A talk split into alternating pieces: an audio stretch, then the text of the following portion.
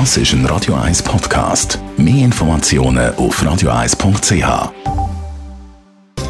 Netto, das Radio 1 Wirtschaftsmagazin für Konsumentinnen und Konsumenten, wird Ihnen präsentiert von Tracker.ch, der weltweit führende Anbieter für mobile Ortungslösungen. Mit dem Jan von Dobbel.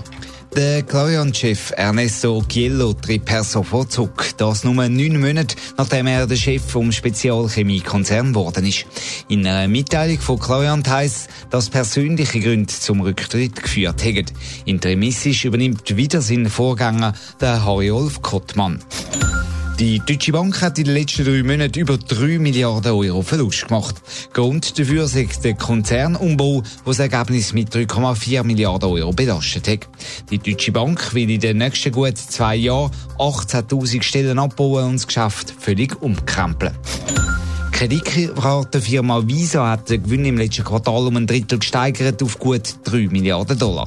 In den letzten drei Monaten sind viel mehr via Kreditkarten gepostet worden und das hat wegen der Transaktionsgebühren zum Gewinnsprung geführt, teilt Visa mit.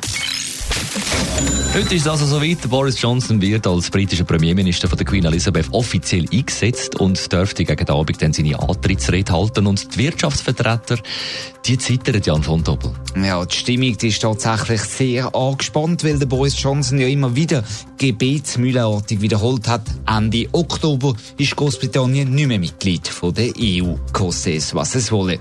Notfalls will er der Großbritannien ohne Abkommen aus der EU rausführen.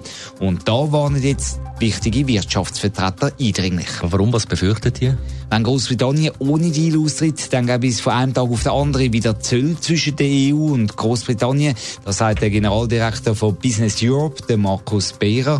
Auch wenn der Boris Johnson immer wieder das Gegenteil behauptet, da hat er schlicht und einfach Unrecht. Business Europe ist der Wirtschaftsverband von Europa, also ein sehr wichtiger Player. Und was, wenn denn die Zölle kommen? Was würde das bedeuten? Ja, der Handel zwischen Großbritannien und der EU würde einerseits teurer werden, andererseits aber auch administrativ aufwendiger.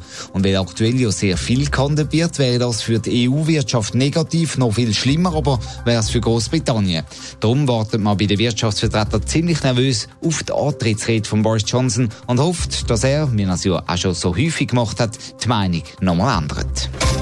Netto, das Radio 1 Wirtschaftsmagazin für Konsumentinnen und Konsumenten, ist Ihnen präsentiert worden von Tracker.ch. Weltweit funktionierende Ortungslösungen.